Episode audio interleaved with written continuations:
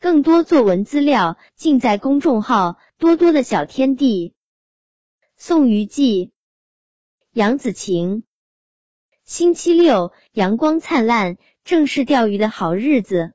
小猪背着鱼竿，开心的来到河边钓鱼。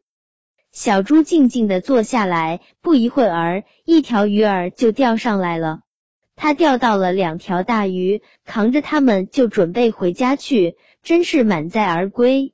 小猪走在回家的路上，心里默默的想着：鱼这么大，又有两条，也吃不完，把一条鱼分享给好朋友吧。小猪扛着鱼来到朋友小兔家，小兔打开门，看到小猪给自己送鱼。连忙摇头，手摆个不停，像拨浪鼓，仰着头不解的问：“你怎么给我送鱼啊？”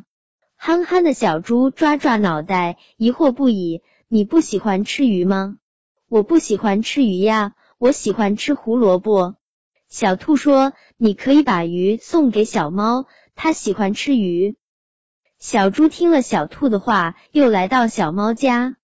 小猫看到小猪拿着鱼来了，开心的手舞足蹈，高兴的说：“你这条鱼是送给我的吗？”“是的。”小猪回答。“太好啦，我最喜欢吃鱼了，谢谢你。”小猫开心极了。